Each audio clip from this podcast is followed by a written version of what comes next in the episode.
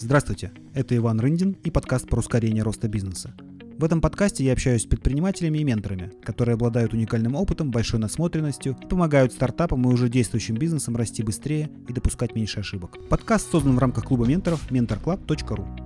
Сегодня в гостях у ProMentoring Андрей Коньшин, ментор стартапов, сооснователь студии «Спутник Момент», состоящий из менторов и трекеров бизнеса.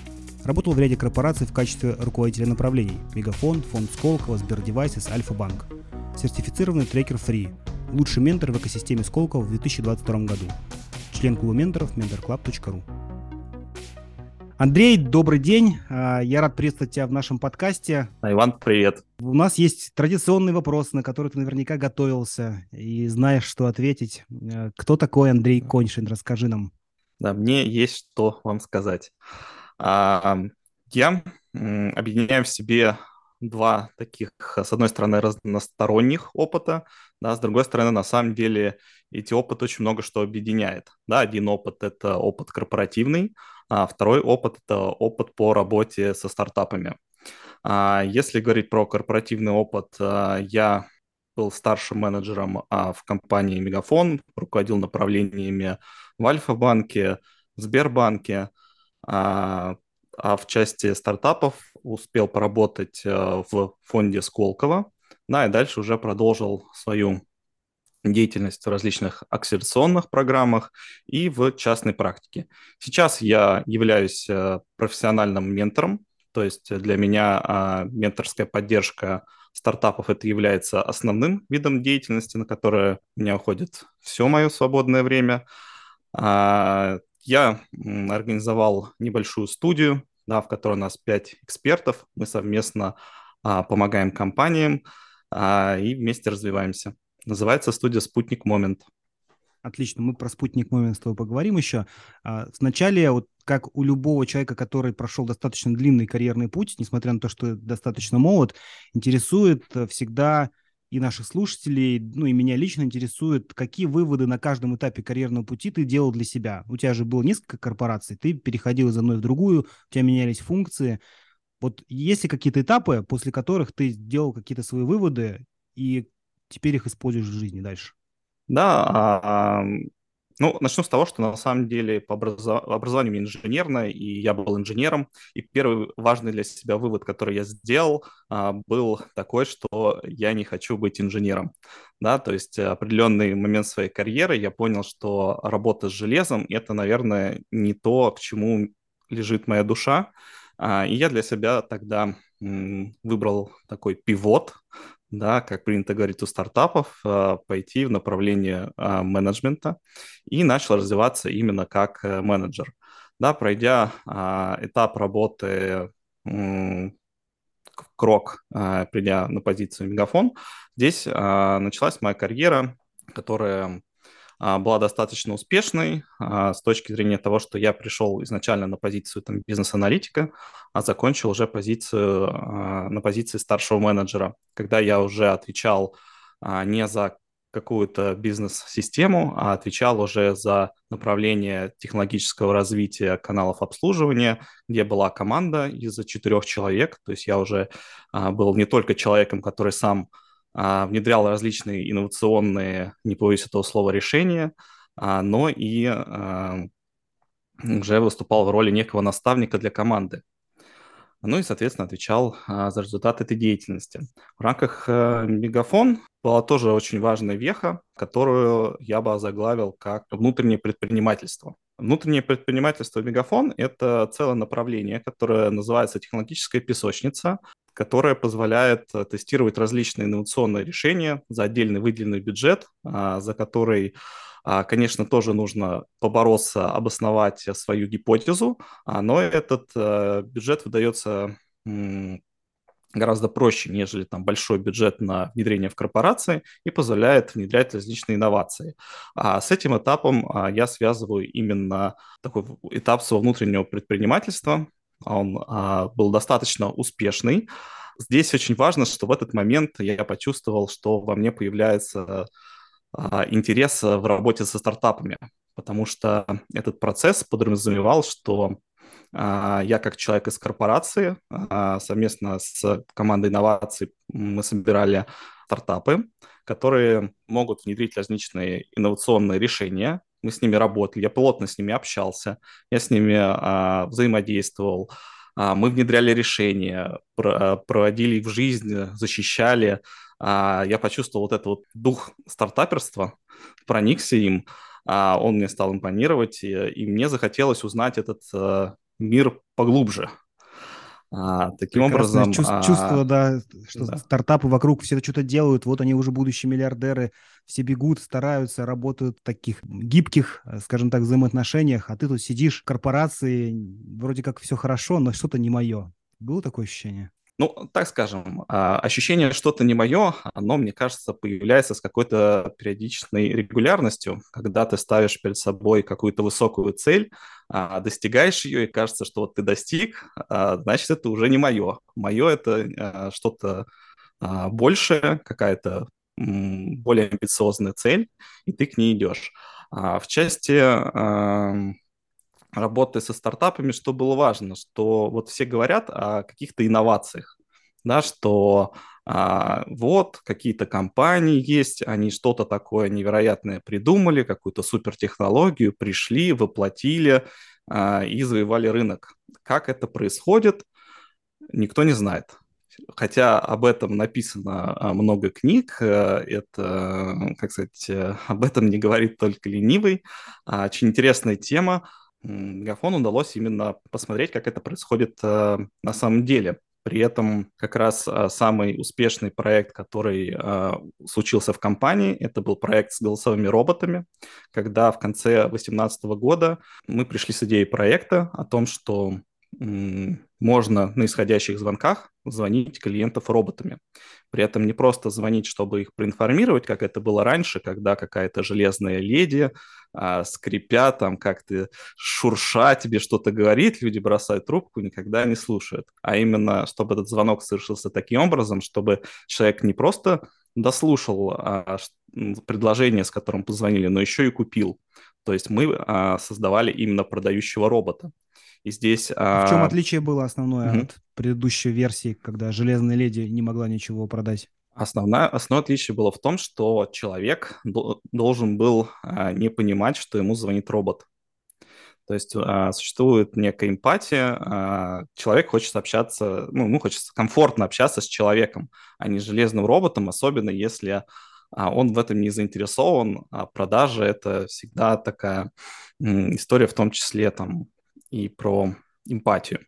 И получилось так, что мы позвали 5 стартапов, сделали пилот на 2000 абонентов, и из пяти стартапов справились э, две компании, три не справились. То есть показали конверсию, э, при которой экономика не сходится. А что отличало эти две компании, которые справилась? Ну, как раз технологическое преимущество, потому что они а, использовали не синтез голоса, да, это когда система автоматически по буквам, так сказать, собирает слова, они использовали предзапись. То есть человек слушал запись реального диктора отрезками, да, которые выстроены были по определенному сценарию, да, с определенными паузами, вот что очень как бы важный тонкий момент, а, чтобы речь была плавной и не скучной, да, э, потому что продажа это всегда такая энергичная история. И у них получилось. То есть мы показали конверсию хуже, чем если чем звонили реальные люди. Это тоже надо как бы сказать, но, но себестоимость совсем не сильно. раз меньше. Да. А себестоимость в десятки раз меньше, и самое главное – скорость. То есть э, мы могли в десятки раз большую базу обзвонить, потому что любой контактный центр имеет ограничение по времени чисто физического. Вот, и, соответственно, даже был второй пилот, потому что на первый, когда мы принесли результат, нам сказали, не, ну это какая- какая- какая-то странная история, там 2000 абонентов, давайте 100 тысяч абонентов э, таким образом прозвоним, вы же говорите, что вы можете это сделать там за три дня, и мы за три дня а, звонили 100-тысячную абонентскую базу с конверсией, которая была не хуже, даже там чуточку лучше. А какая конверсия? И этот кейс... Для, для ага. понимания просто. И конверсия во что? В продажу?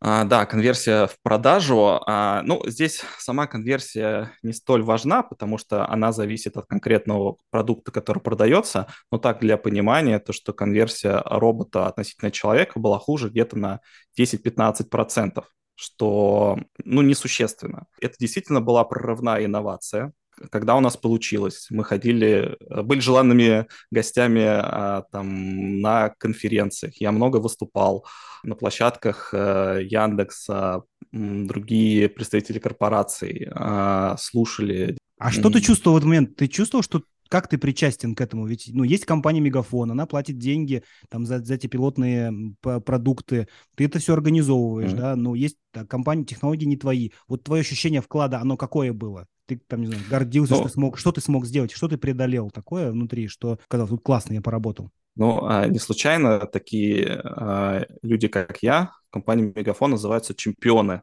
есть даже такое внутреннее название вот внутренних предпринимателей, которые драйвят эту историю.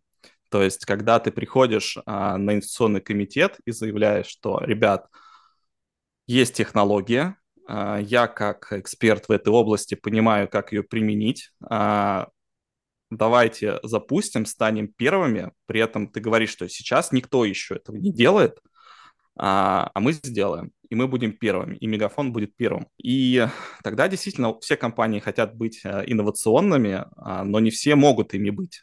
И вот как раз э, в чем мое здесь участие? Как раз в том, что я стал таким драйвером, проводником этой технологии в жизнь. То есть ты такой бустер Чувствую для технологий, получается. То есть есть люди, которые имеют технологию, но не имеют возможности ее внедрить. Есть компании, которые могут внедрить, но не имеют понимания, как это сделать, в каком порядке, а ты соединяешь одно с другим.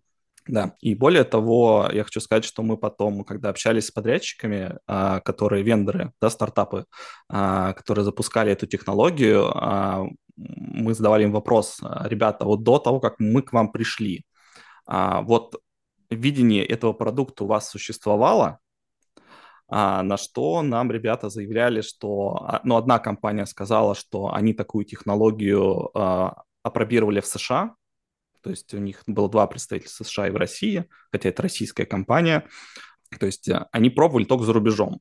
А вторая компания сказала, что ну, там технологически у нас возможность реализовать эту историю была, но вот как продукт сформировано не было. И по сути с вами в, этом, в этих пилотных проектах мы сформировали а, именно продукт, и что здесь еще важно сказать с точки зрения а, корпорации, которая внедряла эту технологию, то есть вот эта технологическая песочница – это венчурная история, когда есть э, бюджет, отдельно выделенный на инновации, когда компания оплачивает э, десятки пилотных проектов инновационных, в расчете на то, что по такому фаст-треку получится эти решения э, сформировать в продукт и масштабировать, и заработать а, на этих решениях больше кратно, чем а, было потрачено на пилотирование.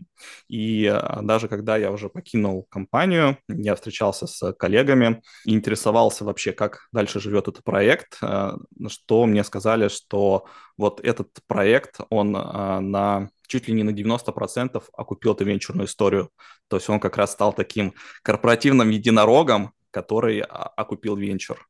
Угу. Ну, это, это классная история. У меня вопрос такой здесь. Корпорация, когда она задает вот эти направления, есть ли направления, которые корпорация обозначает как либо проблемы, либо как области развития, в которых она ищет инновации? Или инновации все-таки приходят вот от таких чемпионов, как ты, от предложений стартапов, которые приходят в песочницу, говорят, а у нас есть такая технология, не надо ли вам? Э, есть ли запрос со стороны корпорации изначально? У нас там проблема, не знаю, в конверсии в продажах, или мы хотим оптимизировать наши колл-центры. Как это происходит? Ну, на самом деле работа ведется с двух сторон. То есть, с одной стороны, э, есть корпорации, в которых э, есть проблемы. Они, как есть всегда, всегда есть э, что улучшить. А с другой стороны, есть решения, есть технологии, которые появляются. И во многом откуда, например, могли там ребята вроде меня знать о том, что появились такие технологии, потому что мы интересовались рынком, читали о том, какие компании появляются, что они умеют, что они делают, а, и таким образом мы а, ну, сформировали некое понимание, как и какие технологии могут помочь в решении тех проблем, за которые мы отвечаем. А, так и работает и обратная история, когда приходят э, стартапы, презентуют свое решение, мы смотрим, а, что они а, умеют, и так, дизайн мышления делаем, да, думая о том, как можно применить э, технологию эту у себя. То есть э, у нас были истории, как и когда мы шли от проблемы, которую желали решить через технологию, так и слушали, э, ходили на питчи, да, в том числе э, и искали выступления, чтобы послушать, что сейчас нового есть на рынке, да, для того, чтобы применить э, это у себя в работе. То есть есть внутренние заказчики у Мегафона, не знаю, руководитель какого-нибудь клиентского сервиса или еще кого-то, который, который может сказать, что, ребята, у нас такая-такая проблема, там, эй, там чемпионы в песочнице, поищите мне технологию. Либо наоборот, ты там изучаешь сам, читаешь по ночам какие-то журналы науч, научные, либо смотришь э, рейтинг стартапов, которые там где-нибудь публикуются иностранно, и говоришь, о, классная технология, давай попробуем ее подумать, как ее применить сюда. Делаешь, не знаю, там, страт-сессию между своими, как-то обсуждаете это, за пивом в пятницу, говоришь, а давай попробуем mm-hmm. протащить эту идею к нам. То есть так это на реально и происходит, получается. Да, да, так это и происходит. Э, Конечно, есть здесь и формальная сторона, да, то есть э, идей много, а нужно же еще понять... Э, Вас много, а я одна. Как, какой приоритет, да, у этих идей, поэтому существует инициационный борт, да, который, э, к которому мы готовимся, мы пичем, мы обосновываем, э, мы показываем математику, да, какую-то простейшую с точки зрения того, что эта игра стоит свеч. То есть это тоже не такая простая история, что любая твоя там идея, а, любой стартап, который ты за руку э, привел, сразу дают ему зеленый свет. Это большая работа. Нет, я понимаю, да. Но есть э, фонды, например, которые, там, не знаю, пассивной фонд там, на 10 миллионов долларов, да, он понимает, что у него там средний чек 200 тысяч, 10 миллионов, я готов там взять энное количество проектов, да, все просто. Здесь тоже такая история, что есть фонд у песочницы, э, и uh-huh. там средний чек, который они готовы на пилотирование отдать, а затем, э, ну, подбирается, что, условно, в этом году мы готовы профинансировать, не знаю, 10 проектов. Или э, если идея бомбическая, то неважно, вообще бюджет можно достать в инвесткомитете любого размера. Ну, в целом, конечно, границы были. А границы, на самом деле, было две. Это по размеру бюджета на пилотный проект, а все-таки потому что он, пилот должен быть пилотом. Пилот, э, он должен быть максимально простым, дешевым, тестировать технологию, бизнес-модель тестировать, а не быть какой-то историей, которая а, очень дорогая, как чугунный мост, как полноценное внедрение. А, это раз. А во-вторых, должен быть быстрым. То есть второе ограничение, которое было, это три месяца на реализацию а, для того, чтобы быстро потестировать гипотезу, да, потому что инновации, они, конечно, а, не терпят промедления. Вот, вот такие два, ну, таких два было критерия, но при этом, конечно, были исключения, да, потому что есть более дорогие технологии, есть более дешевые. Какой ключевой вывод после мегафона ты сделал? Вот ты ушел из мегафона, кстати, почему ты оттуда ушел?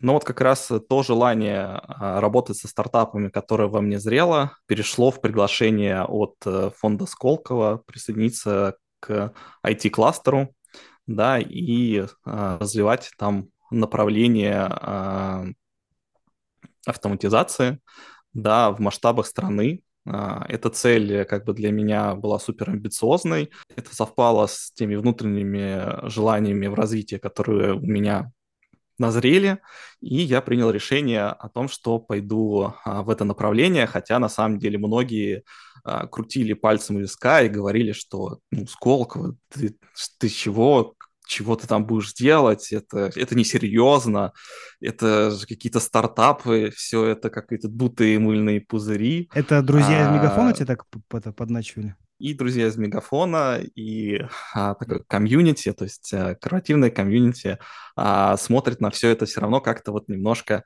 ну, неправильно сказать, чтобы свысока, но немножко таким недопонимающим взглядом, что вот что-то там такое Рынок происходит, и бабки у нас, а у муравейник. только госденьги. Да. Мы тут серьезные дела делаем, мы тут большие проекты запускаем, а они там что-то вот э, как муравьишки копошатся, но во многом просто это а, возникает из-за а, такого-то недопонимания работы друг друга. Ты, ты решил, что пойду-ка я к муравьишкам реализовать свой потенциал по максимуму. Так, собственно, и было. Моя карьера в Сколково, она на самом деле а, не была долгой.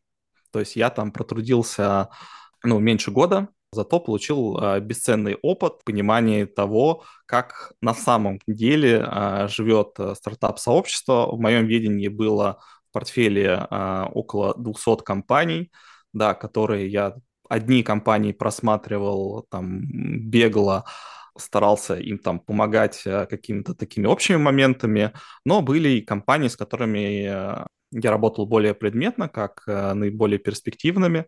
И вот сейчас задним умом я даже понимаю, что, наверное, можно было сказать, что э, я становился для этих э, компаний своеобразным ментором. А что я вынес? Первое, что я, наверное, вынес, что стартапы есть, их много. То есть э, в кластере, ну, сейчас уже точно не знаю сколько, но уже тысяч, на тысячи идет счет этих компаний. То есть они есть, технологии есть, э, стартап-индустрия живет. Это раз. А что я понял второе? То, что а, есть э, не просто стартапы, а есть действительно очень сильные стартапы, в том числе и мирового уровня. То есть доводилось общаться со стартапами, которые уже имеют устойчивые международные рынки. Я в США общался с коммерческим директором Bittrex24. Сам уровень общения и уровень а, проблем, которые решают э, уже топ-менеджмент, является таким высокоуровневым, что, конечно, а, открывает глаза на то, что сначала стартап — это какая-то история про быстрые гипотезы, про бежим куда, куда-то, не знаем куда, а потом понимаешь, что это все вырастает в ну, уже в корпорации. Я не случайно вначале говорил о том, что я не вижу а, ну, точнее, я вижу все больше общего между тем, как корпорации начинают жить как стартап, и стартапы, которые в конечном счете берут лучшие практики от корпораций. И mm-hmm. я а, в том числе помогаю пройти им этот путь быстрее. И третье, наверное, а, скажу, что было опасение, что, ну, скажем честно, что Сколково это может быть какая-то профанация да, то есть э, больше слов, чем реального дела. И вот могу со всей уверенностью сказать, что действительно в фонде находятся люди с горящими глазами, которые а, не просто отрабатывают номер, но пытаются сделать э, действительно в силу своих возможностей, что здесь важно сказать а, компаниям. Конечно, компаний много, фонд один, сотрудников мало, поэтому а, всем помочь просто не хватает рук, хотя попадая в эту историю, ты уже начинаешь работать на износ. Чтобы понять порядок, да, тут вот я уже его назвал. В моем портфеле было 200 компаний. Вот если представить, что, например, в течение недели 200 а, компаний напишут мне по письму, ну, ты же не один уже был, представить, наверное. какой может объем быть, работы. Может быть, деление какое-то, может, было 12 человек, там каждому по, по, по 15 компаний, условно, и нормально. Нет, это 200 на меня. То есть а. э, э, я, конечно, не закрывал все функции э, Сколково. То есть, э, ну, есть отдельные подразделения, которые занимаются направлениями, там, интеллектуальной собственности, э, направления, там, международного развития. То есть я э, не был, конечно, человеком по всем вопросам, но так или иначе там все вопросы проходили через меня. Угу. А, а какие функции, скажем, твои как э, представитель Сколково были? В чем, в чем была помощь? Основная моя задача была для компаний э, задействовать э, максимальное количество ресурсов, которые находятся в Сколково а, в целях развития стартапов. В Сколково на самом деле очень много возможностей и для проведения льготного НИОКР, и для защиты интеллектуальных собственностей, получения ми- э, мини-грантов на маркетинговую деятельность, на участие в конференциях. Многие а, запросы от корпораций проходят через Сколково, а, через то, что там подберите какие-то компании под определенное технологическое направление – и на самом деле многое-многое другое, в том числе и э, менторские программы, и э, консультационные программы. А, и моя задача была то, чтобы каждый стартап э, понимал, а, что он может взять от фонда, и не просто это понимал, но и пользовался этим. Потому что задача фонда – это рост этих стартапов. Действительно, в фонде находится очень много возможностей. Не все к сожалению, про них знают, и не все задействованы ну, на 100%. Были какие-то моменты, которые тебе Сколково не понравились? Почему у тебя твоя романтическая история закончилась э, с, со Сколково? не в бровь, а в глаз, как говорится, да, то есть э, всегда, когда ты смотришь на эту классную историю про а, стартапы, а, какие-то в кино, в сериалах, да, а, как «Силиконовая долина», ты думаешь, что это все про успех, про победу, про технологии и так далее, но, как э, часто бывает, когда ты начинаешь пробовать, ты понимаешь, что за всем э, этим удовольствием скрывается большая рутинная работа. На конкретно там той должности, которую я занимал, а, по моим таким эмпирическим оценкам, я могу сказать, что а, где-то 20% было вот действительно очень такой интересной, захватывающей работой и 80% рутины. Фонд это все, это про бумаги, это про отчетность, это про KPI, а, цели, и, к сожалению, конечно, хотелось бы, чтобы этих 20% было побольше, а рутины а, было поменьше. Во многом я еще закончил эту карьеру просто потому, что компания коллег из Мегафон меня пригласили продолжить э, карьеру уже следующей э, моей компании, а, развивать там не менее интересный проект э, в Сбердевайсах. И поскольку у меня как были, а, так сказать, э, приятные воспоминания о успехе, а, который э, был Мегафон, а, я это предложение принял, да, и уже продолжил работу в новом ключе. Сбере я работал в проектном офисе, да, Сбер девайсы, тут важно сказать, что это большое технологическое подразделение Сбербанка. Многие даже говорят, что Сбер девайсы это не Сбер, не путайте, да, но все равно все говорят, что это Сбер, хотя это даже отдельное юридическое лицо, и многие процессы, которые а, есть в большом банке, в этом инновационном, не побоюсь этого слова, подразделении а, работают иначе. Оно более свободное, здесь э, меньше ограничений, потому что это про технологии, это про инновации, а, это про все, а, ну, это про все технологическое развитие всего банка, а, про девайсы, как э, понятно из названия, да, это различные голосовые ассистенты как основа экосистемы. И на самом деле более чем 70 продуктовых команд, которые должны слаженно поработать для того, чтобы эти девайсы заработали, чтобы на них э, встала прошивка и чтобы виртуальный ассистент мог ответить не просто, какая погода сегодня, а на широкий спектр вопросов, да, в различных направлениях, начиная от там детской тематики, заканчивая финансовыми там, переводами и так далее. И чтобы эта вся махина работала, существовал проектный офис, который а, своей задачей а, как раз э, имел упорядочить э, эту работу а, и а, синхронизировать ее там, между отделами а, в целях достижения целей, которые а, стояли перед компанией. Но здесь еще очень а, важно сказать, что а, из Сколково я ушел, но не полностью меня пригласили как раз в акционную программу выступить в роли ментора для компании. Это был мой, так сказать, уже первый официальный опыт, когда я взаимодействовал как ментор. Я еще не понимал, что это такое. Для меня это выглядело, что пришла компания, которая разрабатывала биометрический продукт, а, Одно из направлений, в которое я а, специализировался, это голосовая и биометрия, ну, лицевая биометрия.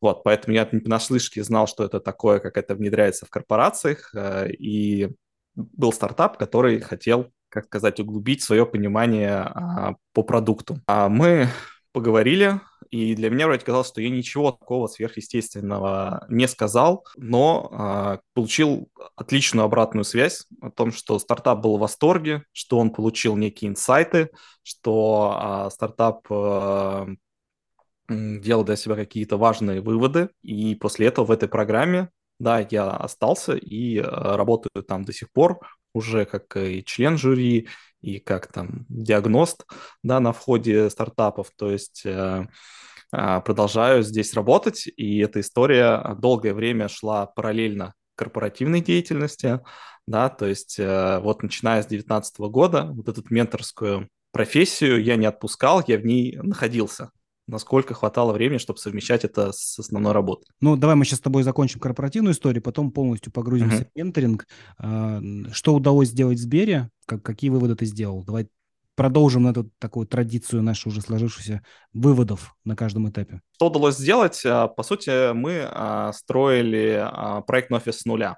Соответственно, на момент, когда я уже покинул а, компанию, был сделан а, самый важный, самый сложный первый шаг, когда еще система не устаканилась в ее финальном виде, там, не обрела какой-то структурированный вид, но это такой был очень хороший MVP, да, я не случайно говорю именно MVP, потому что а, и команда, которая собиралась, она на большей своей части состояла из выходцев из э, стартапов, да, которые а, сразу а, когда столкнулись с задачей высокой неопределенности, уже действовали больше как стартап. То есть не говорили о том, что давайте сейчас купим какое-то дорогое промышленное решение, чтобы все систематизировать, а подходили именно давайте быстро пробовать различные варианты, чтобы собрать информацию, а, хоть как-то да, сделать на основании нее какие-то выводы, чтобы показать таки первый э, инкремент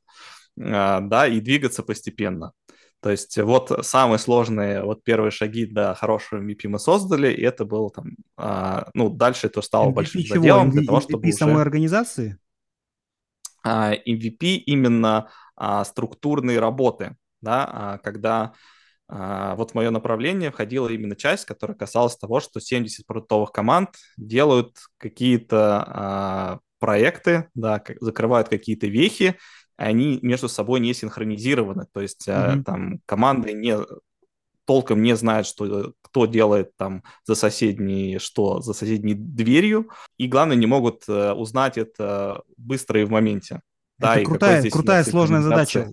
Как удалось вот вообще подойти к э, решению, скажем так? То есть есть какие-то какие-то лайфхаки, может быть, или там, не знаю, мысли, которые прям стали ключевым подходу к решению? Это 70, 70 команд синхронизировать.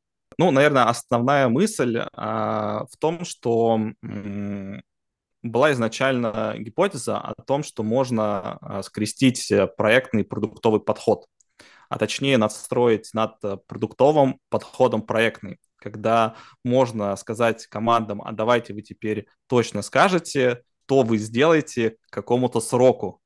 А на что, а, естественно, по естественным причинам команды а, не хотели идти, не могли идти, просто на таком базовом уровне, потому что развитие продуктов это не подразумевает, а, и эта гипотеза провалилась да.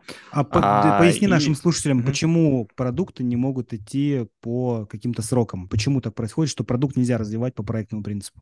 Кровью продукта являются метрики. При этом их рост обуславливает э, систематично, систематической проверкой гипотез.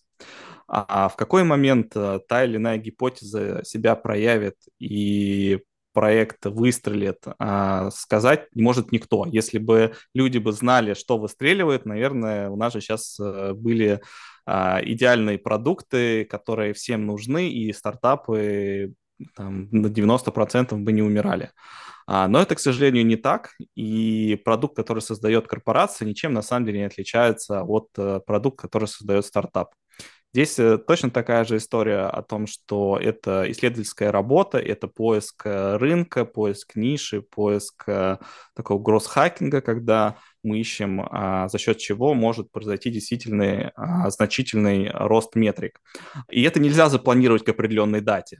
Сказать, что, допустим, вот мы в этом квартале а, там гарантированно выйдем там на какой-то показатель. Конечно, компания большая не может жить э, без э, неких KPI э, по вполне понятным а, причинам, а, но как раз когда подход здесь видоизменился от попытки продуктовую историю упаковать в проектную в сторону того, чтобы появилась качественная аналитика по метрикам, по продуктам, понимание пирамиды метрик, а, которые ведут к цели, то есть э, вполне понятный продуктовый подход, появились точки управления, потому что проектный офис — это не только про то, чтобы собрать какую-то информацию, синхронизировать команды, но и дать инструменты управления для руководства. То есть э, первое — это нужно оцифровать, второе — проанализировать, третье — делать управляющие воздействия. Можно ли сказать, что управление проектом – это когда ты 80% задач знаешь, как решать, примерно можешь спланировать mm-hmm. их стоимость, и 20% неопределенности. А продуктовый подход наоборот. 20% ты понимаешь, как решать, и можешь дать по ним сроки, а 80% неопределенности, потому что куда вывезет твоя гипотеза, никто не знает. Не добавить, не убавить. Получается, что у вас получилось реализовать, скажем так, проектный офис, да, который смог управлять метриками, правильно делать аналитику, делать, оцифровать ее, чтобы вы с более-менее прогнозируемой скоростью могли развивать набор продуктов, которые вы курировали. Да, получилось э, реализовать это в неком таком ручном режиме трудозатратном, да, который, конечно, долго так эта история э, жить не может. То есть в конечном итоге это все должно быть э, автоматизировано, потому что продукты еще, помимо того, что э, они такие непредсказуемые, они еще очень быстро меняются. Да, и когда ты пытаешься вручную всю информацию как-то собрать, это очень э, большой лак во времени вносит, и, соответственно, твои управленческие решения неминуемо будут запаздывать. Поэтому здесь э, без автоматизации этого процесса нельзя но этот этап уже в компании э, реализовывался без моего участия. Хорошо. И следующий этап какой у тебя был? Да, следующий этап Альфа-банк. По сути, переход состоялся командой, опять же, той же самой, которая э, была еще сбита в мегафон, да, основной ее, так сказать, э, костяк. А там стояла очень амбициозная задача по тому, чтобы построить э, а, в Альфа-банке лучший автоматизированный сервис. Очень важно, что в отличие от многих компаний, которые ставят своей стратегии завоевания рынков, построения экосистем суперапы, Альфа-банк а, пошел, пошел другим путем и поставил своей стратегии создания суперсервиса. И для меня во многом а, это стало решающим аргументом в пользу выбора того, что там свои силы и знания а, я буду посвящать э, именно этой компании. Компания, которая сказала, что мы должны создать банк, в котором а, комфортно и удобно взаимодействовать клиенту на всех его этапах. И очень важной частью этой коммуникации являются коммуникации э, в чатах, коммуникации в голосовом канале, где, естественно, на первом уровне, а это уже естественно для нашего времени, тебя сначала встречают автоматизированные системы. Но сами по себе автоматизированные системы тоже могут реализованы сильно по-разному. Как раз э, задачей было сделать качественный рывок в, э, в сервисе, который предоставляет эти автоматизированные системы. То есть я уже отвечал за а, направление именно с точки зрения бизнеса, направление всех чат-бот-систем компании. Сколько чат-ботов а, было в Альфа-банке? Чат-ботов было 4. Угу. Да, то есть здесь и ритейл, здесь и инвестиции, здесь и а, работа с юридическими лицами, а, то есть везде а, присутствует автоматизация. Эти чат-боты — это внутренняя разработка какая-то была? Или вы брали какие-то, опять же, стартапы, которые вам помогали это строить? Ну, кстати, что интересно, а, что как раз первый подход был а, реализация, в общем, нового бота сильно качественнее предыдущего, как раз состоялся на одном из стартапов, а, с которыми мы начали работать еще когда были в Мегафон на проекте, о котором я рассказывал. Но к этому моменту это уже язык не повернется сказать, что это стартап, это уже компания, которая делает и международную экспансию, как с устойчивым компания? бизнесом, с многими направлениями.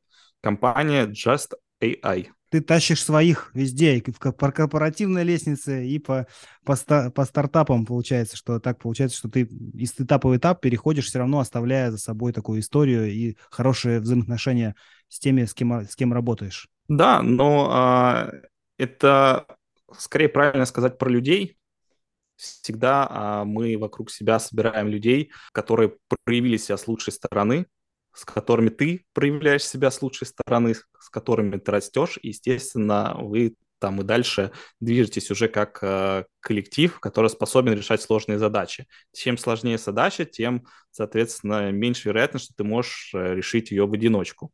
Что касается компании, здесь э, GSTI — это компания они большие молодцы. Они э, очень сильно выросли и были лучшими на рынке. Здесь даже вопрос э, не в том, что, а, как сказать, какие-то могли быть у меня симпатии к ним там или у коллег, а просто ребята тупо лучшие. Вот и все.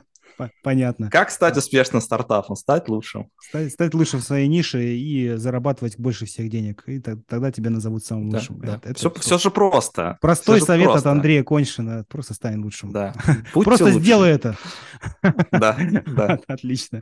Это, это, правда, не про менторинг, но а, вот. Совет тоже хороший. Хорошо, сейчас ты, получается, тоже закончил свой, получается, такой корпоративный путь и сконцентрировался на менторинге, правильно я понимаю?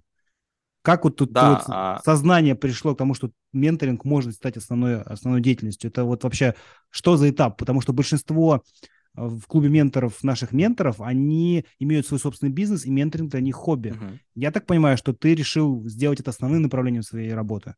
Как вообще это можно организовать? Расскажи. Ну, начнем с того, что а, это не происходит в один день, когда ты заканчиваешь свою работу и такой, ну а теперь я буду э, заниматься Ментором. менторской поддержкой. Да, это э, был путь, который к моменту, когда э, завершился следующий этап моей карьеры, э, был уже э, несколько лет э, пройден, то есть я уже а, прощупал, что это такое, узнал, как это работает, да, а, что работает, какие есть подходы, какие есть варианты, что нужно знать, что нужно понимать, прежде чем идти а, в эту историю. То есть раньше я на этом ну, зарабатывал деньги, но а, небольшие. Конечно, этот переход, это во многом была такая некая инвестиция, инвестиция прежде всего в себя потому что а, когда ты освобождаешься от э,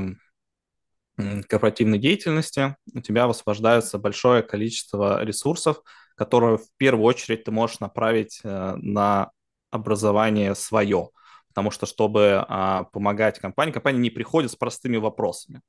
Все а, люди, которые делают компании, это самые умные ребята. Эти самые умные ребята, они знают, как решить почти любой вопрос. Другое дело в тот момент, когда они сталкиваются с каким-то моментом, где, может быть, конкретно их опыта не хватает, или когда они не знают, как выйти из тупиковой ситуации, они тогда приходят ко мне.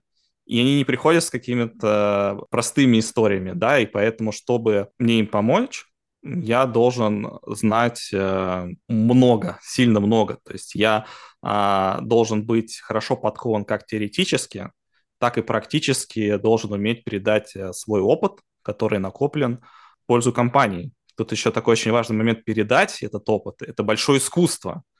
То есть... Э, можешь много чего знать, со... но не уметь это все передать, да? Плюс еще люди а, по-разному воспринимают информацию. Нету двух одинаковых людей. Для кого-то нужно использовать один подход, кому-то нужно искать другой подход. Кто-то быстро схватывает, кто-то медленно схватывает, кому-то нужно книжку подарить, кому-то нужно стать и сказать, вот если сейчас мы вот это не закончим, то закончится вообще все, как бы, да, и мы на папер с тобой пойдем. То есть кому-то нужен жесткий подход. И это всегда а, творческая работа. Выглядит это... как а, учитель в школе. то, что ты рассказываешь, что все, все разные, всем нужно передать эти знания, нужно еще это суметь сделать. В чем твое нечестное конкурентное преимущество перед другими менторами или перед другими помогающими профессиями? Ну, сначала скажу, что а, уч, учитель в школе нет. Вот если я, вот если меня воспринимают как учителя в школе, я считаю, что я свою работу сделал плохо. А, я не учитель, я партнер. Я э, человек, который, э, ну, не просто делюсь знаниями. Если я просто какую-то экспертизу отгрузил, какой-то фреймворк, а он оказался не нужен, и компания не превращает его в результат, это значит, это было пустое, ненужное действие. Я лишь время компании потратил.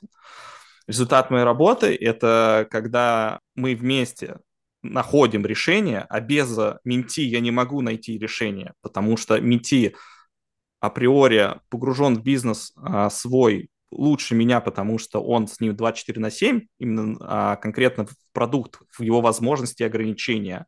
Я имею опыт, расширяя а, его понимание того, как еще можно а, решить вопрос, и это всегда совместная работа. Если получается так, что я перетяну одеяло на себя и начинаю за а, менти, не дай бог, ты какие-то решения еще принимать, это, это значит э, работа провальна. Ничего из этого э, хорошего э, не получится. И, к сожалению, к сожалению, бывают такие моменты. Недавно мне один менти написал, а, мой коммерческий директор ждет, когда ты ему поставишь цели. Это очень... Погоди, в смысле я поставлю ему цели, то есть я, я им говорю, я помогу тебе сформировать эти цели. То есть, э, когда я пришел, эти цели не были сформированы, и мы вместе работали над э, их созданием, да, но опять же, вот это возврат ответственности, я говорю, не я ему буду ставить цели, я помогаю тебе эти цели сформулировать, э, положить на бумагу и транслировать команде, но здесь нет меня. В какой-то момент э, я уйду, я э, лишь человек, который в твоей компании присутствую временно, чтобы дать э, какой-то буст, да, какой-то совершить прорыв или решить какую-то проблему, что сейчас становится чаще, все чаще приходит не за кратным ростом, все чаще приходит, э, ну, кризисной ситуации, да, а выбраться из нее. А дальше ты вот должен на основе там той работы, которую мы провели, дальше автономно ее делать. Я там могу участвовать лишь только а, как уже такая поддерживающая функция с редкими встречами а, для того, чтобы ну, не сбился, так сказать, маршрут. Так, вернемся к вопросу. В чем твое нечестное конкурентное преимущество? Нечестное конкурентное преимущество – очень хороший вопрос. Да, а почему именно я? Да, я тоже рефлексировал а, этот счет. Ответом на самом деле на этот вопрос стало появление сюрприз-сюрприз, э, спутник момента. А, я понял, что я э, не могу закрыть все вопросы, с которыми приходит э, ко мне команда. То есть, если есть, например, вопросы, связанные там с построением продаж с нуля, я здесь понимаю в фреймворке, я понимаю до определенного уровня, когда вопрос стоит именно в тонкостях, здесь уже, ну, к сожалению, э, я не тот человек, который может сейчас помочь, а иногда бывает, что вот тут сейчас, вот именно в данный момент надо решить эту проблему. Несмотря на то, что на самом деле э, за, за э, решением этого ограничения еще стоит несколько, которые ждут, пока я с ними поработаю. Но а, если, условно говоря, вот в этом месте, в этом узком месте не поработать, дальше двигаться преждевременно. И появилась потребность в том, чтобы а, работать, э, привлекать к работе а, других ребят с компетенциями, а, которые будут у нас взаимодополняться. Так нас сначала появилось э, три человека, сейчас уже нас пятеро да, мы а, сами работаем как и самостоятельно с компаниями, так и подключаемся а, для помощи друг другу в решении каких-то ну, это а, просто гру- группа, задач. получается, менторов, э, у каждого, каждой своей компетенции. Вы взаимно там кросс-опыляетесь? Или это у вас прям такая, вы заключаете договор на организацию, где перераспределяете свои какие-то компетенции? Как это происходит? Нет, мы именно что перекрестно опыляемся, мы проводим а, супервизии друг другу, а, мы делимся в том числе и какими-то а, эмоциями, впечатлениями. Да, у нас есть и общие цели, то есть мы уже, а, с одной стороны, вроде как и такие все самостоятельные, а с другой стороны у нас есть и общие цели, у нас есть и общая стратегия, у нас общие каналы привлечения, у нас мы, мы все заинтересованы, поскольку мы все работаем на один бренд, mm-hmm. мы все заинтересованы в том, что каждый из нас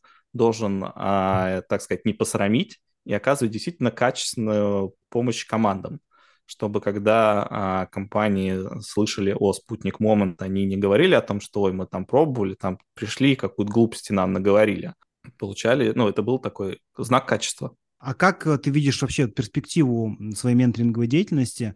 То есть э, есть все равно ограничения, и чаще всего в наших разговорах с менторами я слышу, что ну вот у меня там 3-4 менти, 5 это вообще в пределе может быть единомоментно, и я же не могу там, э, как сказать, разделиться на множество частей, да, и когда мы говорим о том, что, а, ну, а можно было бы создать некое там, знаю, агентство, да, менторинговое, где ну, как вот то, что вы сейчас делаете, это похоже на некое менторинговое агентство, да, в, а, но это уже не совсем там только твоя экспертиза, это больше похоже на консалтинг, это, ну, трудно масштабировать. Ты каким путем идешь и там куда ты хочешь это привести?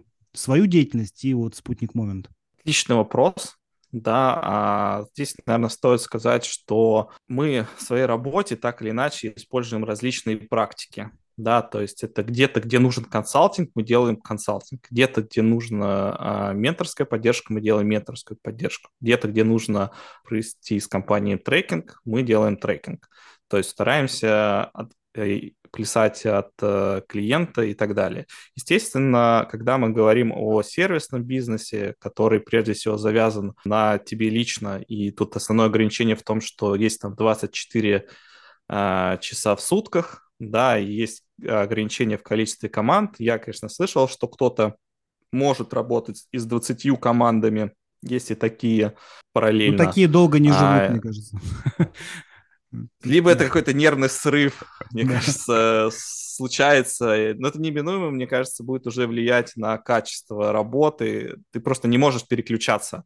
Ну, как раз Илья, своя Илья глубокая... Ивахин да, говорил mm-hmm. про то, что у него был какой-то период, когда он 27 часов в неделю, что ли, э, как раз посвящал менторингу. Говорит, ну, я просто сгорел как, это, как спичка мгновенно. А вот, и больше такое не повторяю и не повторю никогда. Да. А самое главное, что ты начинаешь чем-то жертвовать. Жертвуешь ты, скорее всего, обучением, да, ты вот этот вот а, процесс непрерывного обучения, который очень важен, да, в нашем меняющемся мире, он у тебя начинает э, сбоить, да, плюс ты начинаешь там и э, спорт забрасывать, который дает тебе энергию, ты начинаешь э, и личную жизнь ставить на второй план, у тебя настроение падает, а здесь как бы нужно, чтобы все было в балансе, тогда и будет результат наилучшим. Если говорить а, про то, а, во что со временем а, может э, вырасти спутник Момент, ну, здесь а, скорее а, сейчас а, мы идем а, в сторону, наверное, более устойчивого бизнеса. То есть, э, когда мы уже начинаем от э, работы, например, с индивидуально с, ком- с командами, мы начинаем организовывать некие групповые форматы. У нас э, планируется воркшоп на территории как раз Колков, где мы приглашаем команды для групповой работы. То есть когда а, мы уже а, от индивидуальной практики переходим к какой-то более массовой групповой или в сторону создания каких-то образовательных курсов, э, своих, может быть, акселерационных программ, то есть расширением, так сказать, э, вроде это все связанные продукты, свой pipeline продуктов расширяем, и mm-hmm. рост э, на данный момент мы видим именно в этом. То есть не в количестве, а в качестве. Три ключевых компонента счастья для тебя это что? Ну, первое, это, конечно, семья. Угу. Семья на первом месте. Второе, а, это профессия и то дело, которым я занимаюсь, и а, потому что это занимает э, не меньшую часть а, моей жизни. И третье – это, наверное, реализация себя через удовлетворение потребностей в знаниях. А, но здесь еще важно сказать, что это те а, вещи, которые являются для меня топ-3 сейчас. Потому что со временем, это я уже не раз проходил, а, позиции здесь э, меняются, что-то становится для тебя более приоритетным, что-то уходит на второй план – а какая-то, например, история с построением там корпоративной карьеры уходит э, в прошлое, появляются какие-то новые направления, то есть наша жизнь, она течет, она меняется, с ней меняются а, вот эти вот пазлы счастья, так. Отли- отлично. Андрей, спасибо тебе большое, что ты пришел к нам в подкаст. Было очень интересно послушать твою корпоративную историю, тот пазл, который ты собирал, и я надеюсь, что твое вот это выбранное направление, связанное с менторингом, развитием и, я так понимаю, образовательной траектории и вот э, формированием партнерства в менторинге, консалтинге и так далее, она принесет тебе какой-то новый этап, где пазлы счастья все сойдутся. Уже принесла. Спасибо. Это был подкаст про ускорение роста бизнеса, где предприниматели и менторы делятся со слушателями своим жизненным и бизнес-опытом. Подкаст создан в рамках клуба менторов mentorclub.ru. Услышимся в следующих выпусках.